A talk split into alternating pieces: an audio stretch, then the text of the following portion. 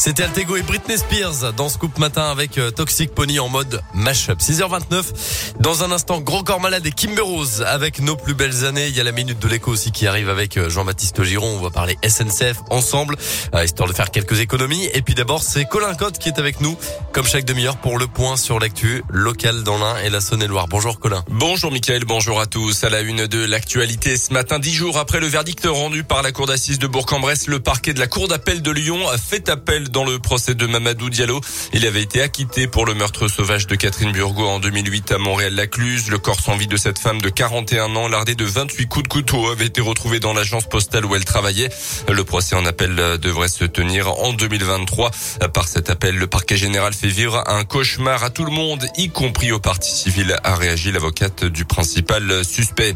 La mobilisation n'aura pas payé hier devant l'école des Vennes à Bourg-en-Bresse. Plusieurs parents d'élèves et membres d'associations étaient rassemblés dans la matinée pour protester contre l'expulsion imminente du papa d'un élève de CP originaire d'Albanie. L'homme a été reconduit à la frontière dans la journée après un mois passé en centre de rétention administrative. La mère de famille est également sous le coup d'une obligation de quitter le territoire français. Une nouvelle manifestation de soutien est prévue vendredi matin, toujours devant l'école des Vennes. Bourg-en-Bresse éteint la lumière la nuit, alors rassurez-vous, pas dans toutes les rues, heureusement. Depuis lundi soir, la ville expérimente l'extinction de l'éclairage public de 23h à 6h du matin dans différents sites et quartiers de la ville. Une partie des quartiers des Vennes de la Citadelle, mais aussi certains axes et rues comme les boulevards du Rond-Point du Stand au Carrefour de l'Europe, les avenues François Pigné, Grange, Bard et Icebury, mais aussi certains parkings comme Victoire d'Aubier, École Normale ou Carédo. Si certaines petites communes du département ont déjà franchi le pas, Bourg est l'une des premières villes moyennes en France à tenter cette expérience. Charline Liotier est l'élu en charge du patrimoine et de l'énergie à la ville de Bourg. Souvent, les motivations euh, qu'il y a pu y avoir pour les extinctions qui existent euh, depuis un certain nombre d'années dans les zones rurales euh, étaient avant tout financières. Elles le sont pour nous dans un contexte d'économie d'énergie qui sont à la fois des économies financières et de moindres émissions de gaz à effet de serre, bien évidemment.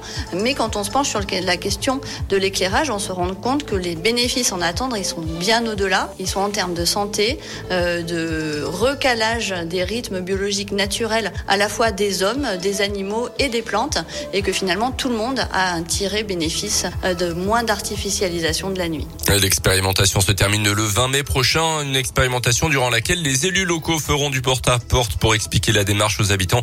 Les habitants pourront d'ailleurs également donner leur avis sur le site internet de la ville de Bourg. Un bilan sera ensuite dressé. Dans le reste de l'actualité, le deuxième tour de la présidentielle, c'est dans une dizaine de jours. Une cinquantaine de sportifs français ont pris position hier soir en faveur d'Emmanuel Macron dans une tribune publiée par le journal Le Parisien. Laure Manodou, Antoine Dupont, Tony Parker appellent clairement à voter pour le président sortant le 24 avril prochain pour faire barrage à l'extrême droite. Marine Le Pen, de son côté, a assuré hier que les soutiens d'Éric Zemmour et l'ex-candidat lui-même ne feraient pas partie de son gouvernement en cas d'élection. Les cas de San Monello se multiplient en Europe. 150 50 cas liés au foyer épidémique de l'usine belge de Kinder ont été enregistrés dans neuf pays européens. L'Allemagne, la Belgique, l'Espagne, l'Irlande, le Luxembourg, la Norvège, les Pays-Bas, la Suède et évidemment la France. L'usine à l'origine de ces intoxications a depuis fermé ses portes. Les infections se sont produites principalement chez des enfants de moins de 10 ans selon les premiers éléments. On passe au sport avec du foot. Qualification hier soir du Real Madrid pour les demi-finales de la Ligue des Champions. Qualification face à Chelsea grâce à un but en quart de finale retour dans les prolongations de l'ancien joueur de l'OL Karim Benzema.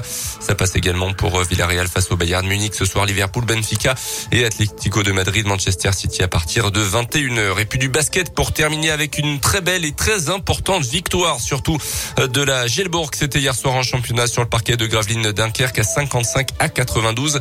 La jeu qui reçoit Cholet le week-end prochain.